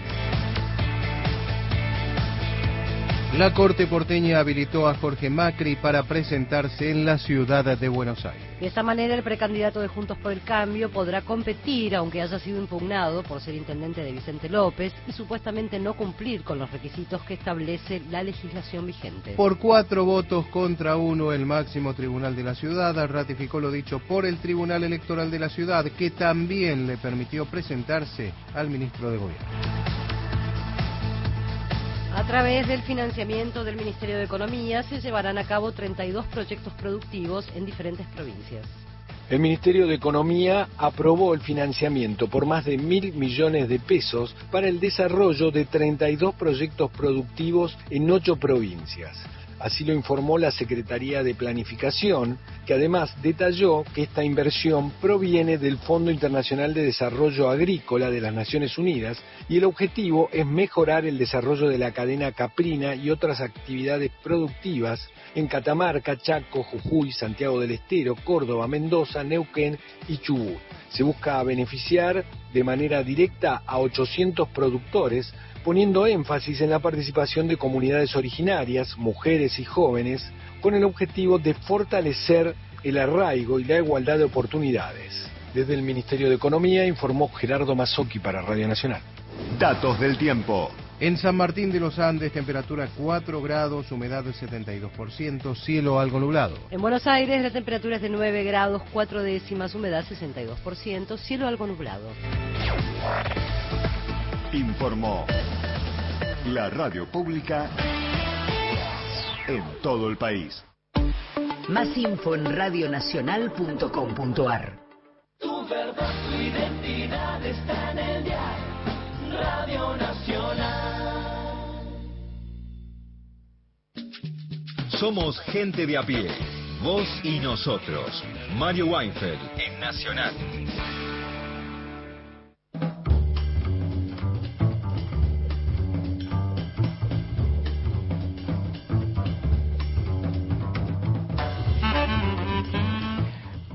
Mariana Enrique, buenas tardes. ¿Qué tal? Buenas tardes. Hoy vengo con una noticia, no, digamos que, que es más, más para recordarlo que triste, entre comillas, porque el martes murió Milan Kundera, pero tenía 94 años, así que uno tampoco puede andar de- deprimiéndose por el natural fin de la existencia, quiero decir, ¿no? Sino más bien asumirlo y un poco repasar su vida. Murió en París, Milan Kundera, donde había vivido los últimos años de su vida. Es como todo el, todo el mundo tiene una idea muy de el escritor emblemático checo. Milan Kundera hacía casi 50 años que no vivía en Checoslovaquia, país que además jamás llamó Checoslovaquia sino Bohemia. Empezamos con los problemas. Y que hace Em, rato que no se llama Checoslovaquia. y que hace rato que tampoco se llama Checoslovaquia, sino sí, República más- Checa y Eslovaquia. claro, digamos, ¿no? Pero bueno, sí. quiero decir, él cuando escribió sí era Checoslovaquia y nunca lo, la llamó de, de esta manera y por supuesto tampoco después, porque nunca la llamó de ninguna manera otra que Bohemia. Em, la más famosa de, la, de, las novelas, obviamente, de, de Milan Kundera es La insoportable levedad del ser, que transcurre durante y después de la primavera de Praga. Repasemos rápidamente de enero hasta agosto de 1968, presidente o primer ministro, no me acuerdo bien cómo se llamaba en esa época, ya no me pidan Guerra Fría detalle, muy complicado, Alexander Dubček, quería abrir un poco, tampoco, uno cuando lee, que quería un poco más de libertad de desplazamiento para la gente que vivía en, su país, un poco más de libertad de expresión y de imprenta, no mucho más que eso. Y lo que sí le molestó, esto a lo mejor yo creo que el estalinismo se lo hubiese bancado un poco más, pero lo que no se bancó fue la descentralización administrativa, o sea, realmente hacer esto de República Checa y Eslovaquia. Eso es el primero que lo hace, después vuelve, pero el primero que lo hace es Dubček. Ahí dijeron, no, ya tener, o sea, que decidan intendencias, digamos, los peones, no. En eh, agosto del 68 vuelve a invadir la Unión Soviética con los tanques y todo lo demás, y hay unos enfrentamientos importantes. La insoportable del ser que se publica en 1984 es básicamente una novela de amor o de triángulos amorosos con este trasfondo y con la idea de eh, esto de que una de alguna manera como que un país y una y un régimen si querés se puede desmoronar como una pareja hay algo del, del no es un triángulo es como un cuadrilátero con un triángulo más importante que ti- tiene que ver que, que refleja de alguna manera esto. Muchos si no leyeron la novela se van a acordar de la película que se hizo cuatro años después nada más 1988 Philip Kaufman Tomás lo hacía Daniel de Luis Teresa Juliette Binoche y la amante que no me acuerdo del nombre Lena Olin que es una actriz checa que no trabajó mucho más después y que era una bomba muchos recordarán su escena con el sombrerito que era una bomba y bueno Juliette Binoche es una bomba Daniel de Luis es una bomba, una película era muy buena, pero más allá de que era muy buena, era para mirar la película. ¿no? Bueno.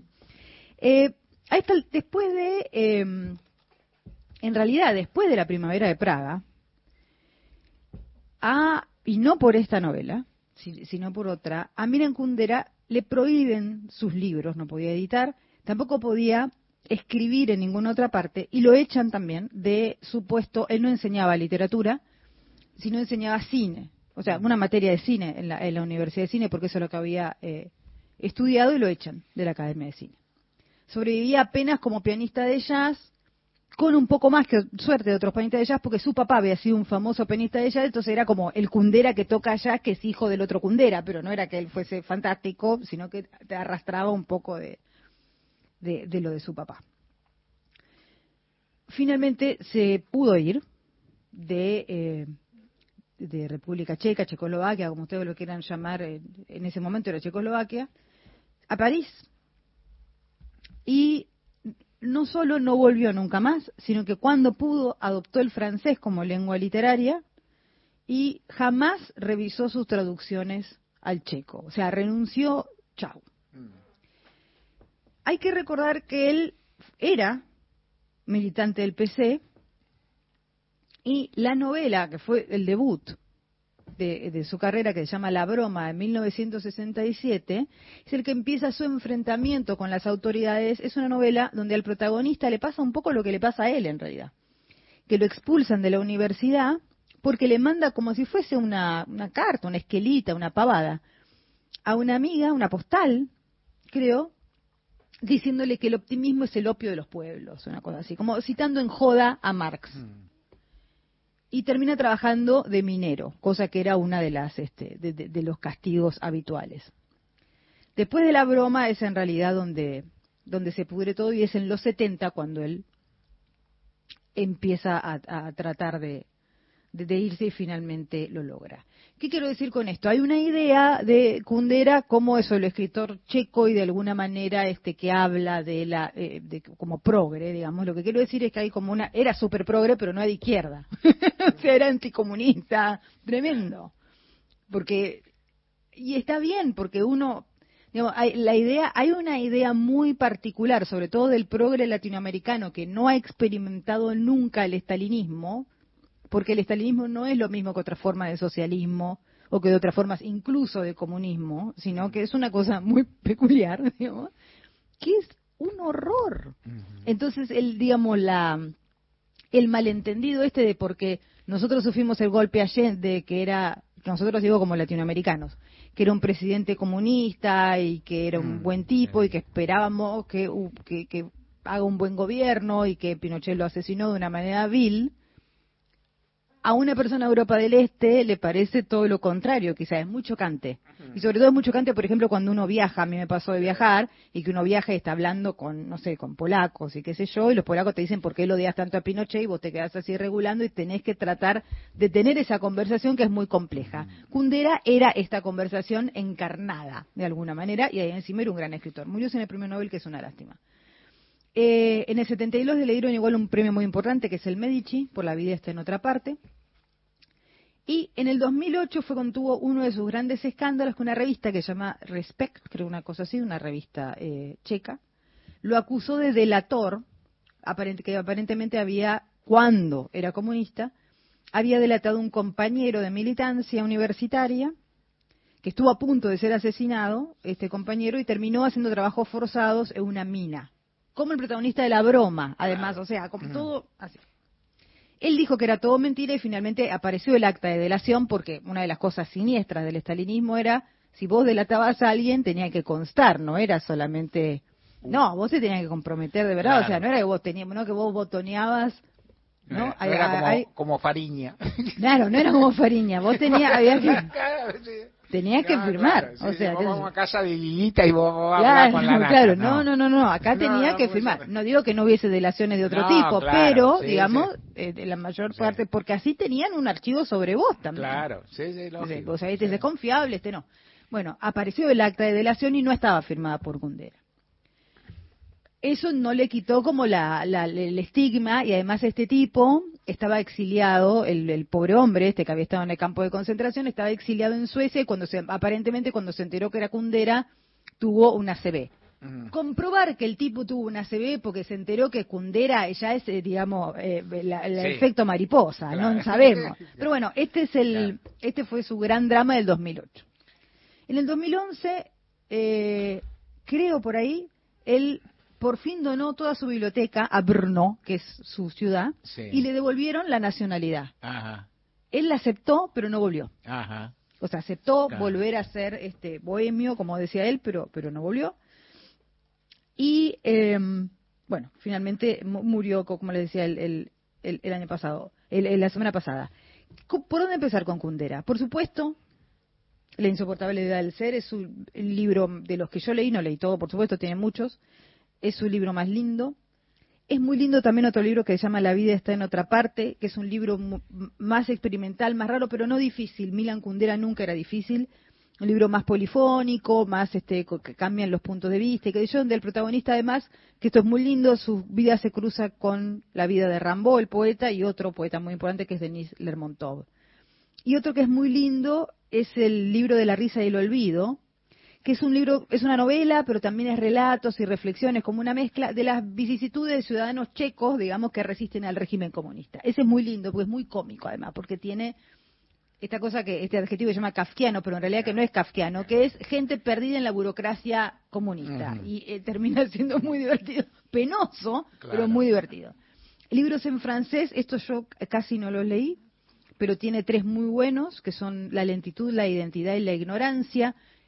¿Quién sabe quién leyó a Kundera y leyó las traducciones? Te dicen que son muy diferentes, porque claro, es una lengua aprendida. Claro. Así que para un estudioso yo creo que debe ser muy, muy, muy, pero yo no, pero esos libros no los leí. Eh, el libro que sí leí es otro que puede ser una buena compañía de La insoportabilidad del ser, que es el libro de los amores ridículos, mismo año, 1968, el mismo año del, del, de la primavera de Praga, quiero decir, y un, claramente un antecedente de La insoportabilidad del ser, porque son relaciones de amor, digamos, eh, cuentos, cuentos cortos, que son relaciones amorosas durante la primavera de Praga, a la manera de Bergman, digamos, y de, pero más gracioso, más simpático. Es fácil. Sí. Digo, en términos Sí, de comparación, en no es Alberto. Olmedo. Ber- Berman tendrá virtudes, pero... No, no, pero no, pero pero esto, pero pero, pero esa cosa así como, ¿no? Este, sí, sí, sí. compli- complicada y de, las Rica, relaciones, pero claro. no de la escritura. Claro. Kundera era un escritor muy mu- muy muy amable y creo que es otro de los escritores que son como los grandes malentendidos, como Coetze con Sudáfrica y hay un montón más, que son leídos raros desde acá, porque son realidades tan diferentes, digamos, y estos son escritores tan cercanos a esas realidades, que hay que entender más o menos esa realidad para poder ubicarlos y poder traducir de alguna manera dónde los ubicaríamos nosotros. A mí no es una cosa que me preocupe mucho, pero hay mucha gente, sobre todo por cómo es la literatura argentina, que tiene la necesidad de leer políticamente. Y hay muchos escritores de un momento, sobre todo del siglo XX, donde sus vidas están marcadas extremadamente por la política. O sea, si uno nació, en- si uno escribió entre 1914 y 1968, y bueno, en Europa, Claro. y medio que eh, está, está muy atravesado por eso. Y Kundera es, un, es uno de los grandes escritores de la Guerra Fría. Hay algo en este, esto que tenemos distintos parnasos nosotros, ¿no? O sea, Ah. bueno, primera, el plural. Eh, yo tuve la, la suerte de, de estar paseando, por cierto, unos pocos días, pero fui eh, no hace tanto a un, bueno, no hace tanto, quiero decir, eh, ya muy mucho después de, de la academia, hace 10 años, 15 años, eh, a, a Budapest y a Praga.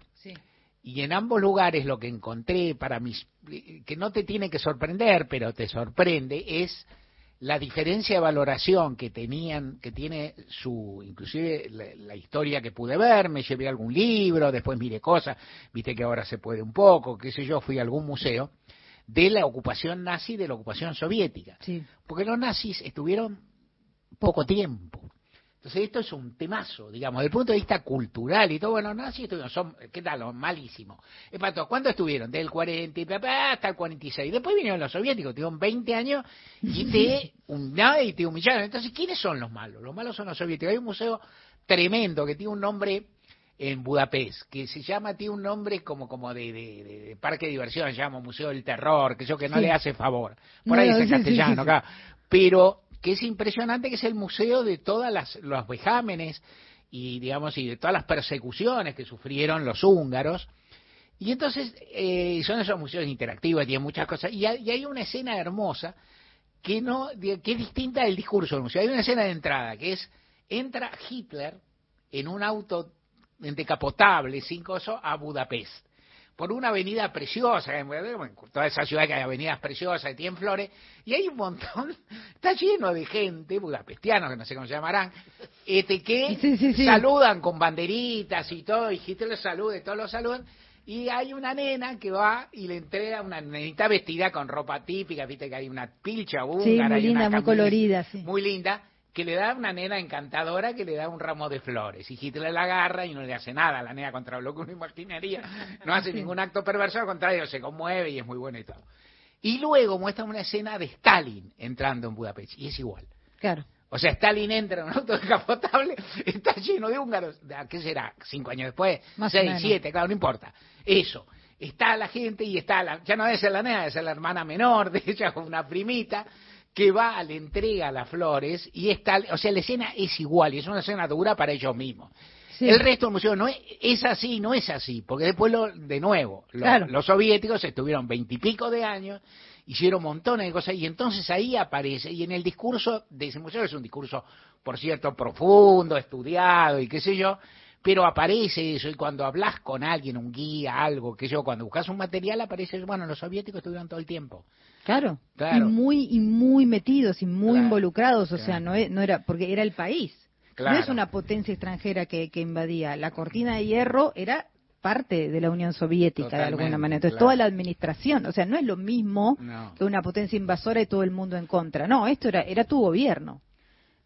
Quisieras o no, quiero Claro. decir. Entonces, hay algo. Yo fui y, y otra cosa, ¿no? También en, en- en Europa del Este, me acuerdo, no me acuerdo dónde fue, pero una muestra espectacular sobre eh, eh, diseño soviético de eh, mobiliario, de casas, de y había, eh, o sea, la, la muestra era muy eh, favorable en ese sentido. Lo que quiero decir es, ellos también tienen, me parece, no todos, ¿no? Pero la gente tiene una grandísima capacidad de distinguir lo que significó el desarrollo, que sí trajo en muchos casos a la Unión Soviética y en educación y, y en ciertas cosas de todo lo que significaba la persecución política y la falta de libertades. Y eso en una, viste, en- no, no es un, re- por supuesto es un repudio, pero no es un repudio monolítico. No es que hay una, viste que eh, hay, hay barrios preciosos que, que se hicieron durante, son feos de afuera, a lo mejor tipo los monoblocks de Lugano, pero viste que adentro son el barrio Bolívar, que está cerca de mi casa, que de afuera son medio feotes, pero adentro los departamentos son lindos y la gente quiere vivir ahí, se mata por vivir ahí porque el diseño es precioso y los diseñadores soviéticos eran geniales. Eso no, o sea, me parece que, digamos, la, la sutileza de cómo entró o cómo es leída hoy la, la política es una cosa que hay que estar ahí, vivirla y entenderla. Y entender que no es que no quieren vivir en la casa soviética, está todo bien con la casa Claro. soviética, lo que pa- pasó es otra cosa, lo que pasó es que a la abuela le hicieron, o al padre, que hicieron a la abuela, digamos, entonces, y está muy cerca, Claro, es muy cercano. Esto Es lo, lo- han vivido los que están ahora. Mariana Enríquez, gracias. Los temas centrales del día están en Gente de a pie. Mario Weinfeld en la radio pública. Amar, trabajar, disfrutar, hacer una Argentina para progresar y ser felices. Las cosas que nos unen y nos marcan. Radio Nacional, marca país. Espacio cedido por la Dirección Nacional Electoral. Hagamos el cambio de nuestras vidas. Horacio Rodríguez Larreta, Gerardo Morales, precandidatos a presidente y vicepresidente de la Nación. Lista 132A, Juntos por el Cambio. Inauguramos el gasoducto Presidente Néstor Kirchner, con cientos de kilómetros de acero en manos de miles de trabajadoras y trabajadores. Se construyó en tiempo récord la obra de transporte de gas más grande de los últimos 40 años. Energía que nos permitirá ahorrar divisas, expandir nuestro desarrollo, nuestro federalismo, nuestra soberanía y nuestro orgullo nacional. Gasoducto Presidente Néstor Kirchner. Mueve energía, mueve al país. Ministerio de Economía. Argentina Presidencia. Espacio cedido por la Dirección Nacional Electoral. Masa es inflación. Voy a gobernar para el pueblo. Jesús Presidente, Marianela Vice, lista 40A, azul y rojo, libres del sur. Logramos que mil barrios populares cuenten con conexión a Internet de fibra óptica de máxima calidad por primera vez. Y detrás de ese dato, más argentinas y argentinos están mejor conectados. Conoce más en argentina.gov.ar barra primero la gente. Ente Nacional de Comunicaciones, Argentina Presidencia. Temporada invierno. Nacional. Todos los climas. La radio pública. Espacio cedido por la Dirección Nacional Electoral. Hagamos el cambio de nuestras vidas. Horacio Rodríguez Larreta, Gerardo Morales, precandidatos a presidente y vicepresidente de la Nación. Lista 132A, Juntos por el Cambio. Para hacer grande un país hay que lograr lo imposible. Por eso, implementamos la mayor campaña de vacunación de la historia para cuidar a todas y todos los argentinos. Intervenimos más de 18.000 kilómetros de rutas y autovías para que puedas llegar a cada rincón del país. El futuro se vuelve presente si alcanzamos nuestros logros, esos logros con los que día a día hacemos una Argentina mejor. Conoce más en argentina.gov.ar barra primero la gente. Argentina Presidencia. Dirección Nacional Electoral. Frente a tanta derecha, vamos con la izquierda que se planta. En provincia de Buenos Aires, Romina del Pla y Nahuel Orellana, senadores, Frente de Izquierda Unidad, lista 136. La tarde se escucha en Nacional. La radio pública. De lunes lunes a viernes. De 15 a 17, Gente de a pie, con Mario Weinfeld.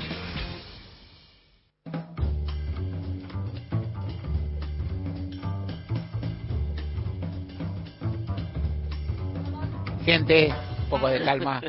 Tengo El coro está una bravo, convocatoria. ¿eh? El coro está embravecido. Está embravecido, está embravecido. Bueno, se acerca está. un fin de semana, quedan pocas semanas ya, quedan pocos fines de semana, elecciones en Santa Fe premonitoria, no que lo sabe. ¿Qué diremos? Ya sabemos. Lo que di- sabemos, no, no del todo, porque por suerte los votos se cuentan y aparecen sorpresas. Aparecerán sorpresas, no creemos. Pero qué sé yo. Bueno, el lunes charlamos. Elecciones en Santa Fe llamativas son primarias. Tengo que averiguar y le voy a preguntar a, a compañeros y amigos cuánto mide la boleta electoral en Santa Fe, porque es la mal elogiada boleta única, que todos elogian, que es de papel, están todos los candidatos, y debe medir medio metro para empezar, y vos tenés que encontrar, yo tengo, tengo un, co- un colega, un compañero, un amigo, que es candidato, y el tipo hace- saca una foto indicando en qué lugar hay que votarlo. Y él muestra el costado derecho abajo de la boleta. Después hay voto en blanco en todas las categorías abajo y tú dices qué poca participación qué poca... mira si contás el voto a gobernador es el 4% si contás el voto a concejal es el 20 ¿por qué? porque la gente se aburre de hacer en serio puede ser sí Vito Solas tema musical de coro del día de la fecha que viene a ser hoy Hoy, melodía de arrabal, Mario. Eso, muy ¿eh? bien. Sí. Eh, el Sí. coro ya tiene todas las partituras. Sí. Atenti con el, con el interludio del guitarrista. Sí. Y bueno, ¿qué dijo Hay- Violeta de muy impresionante Sí, un coro. Sí, un coro muy, muy fundado. Sí, señor. ¿Qué dijo ¿Qué dijo la Violeta de Violeta? Turdera?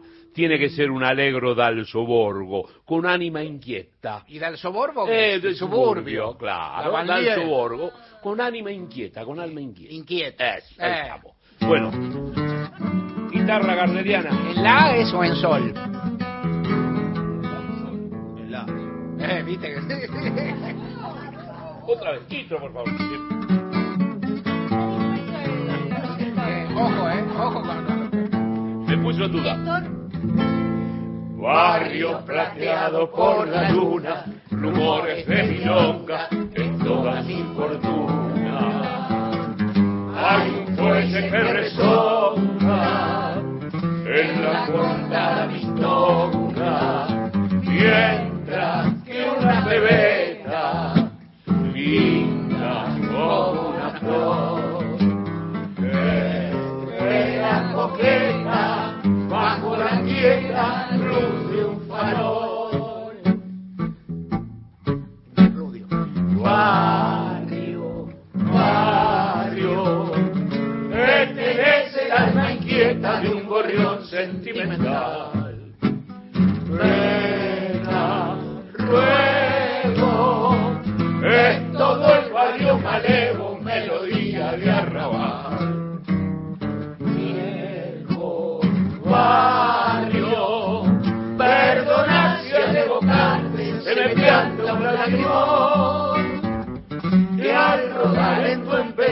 Es un beso prolongado que te da mi corazón.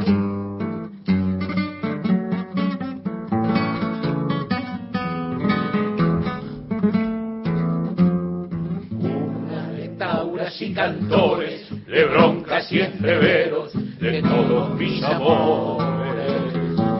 En tus muros con mi acero, yo grabé nombres que quiero. Rosa, la milonguita, era rubia amargó. La primer cita, la paicarrita me dio su amor. Barrio, barrio, que tenés el alma inquieta de un gorrión sentimental.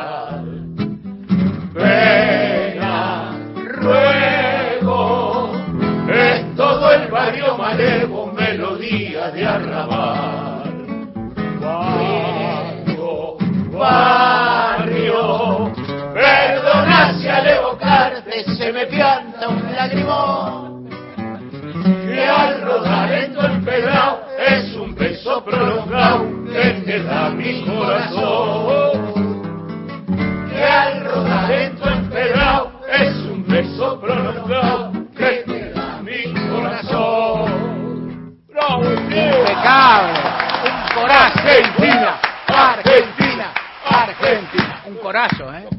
Corazo impresionante, impresionante. El coro se expande y llega y va tomando, va ocupando el lugar del Sí. universo, como el zapallo de Macedonio Fernández salvando la distancia, digamos. No sé por qué se me ocurrió. Bueno. No, pero hay, había, había un zapallo que se hizo Cosmos, ¿o no? Claro. Sí, sí, está bien, bueno, y el coro Muy bien. también. Lo de zapallo es Es figurado. zapallo. Ah.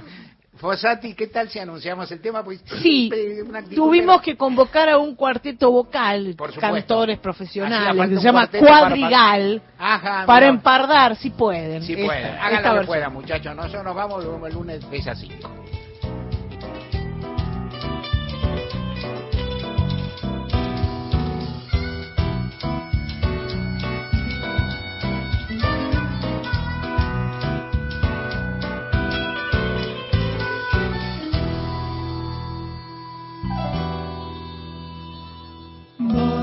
Plateado por la luna, rumores de milonga son toda tu fortuna. Hay un fuelle que resonga en la cortada vistonga.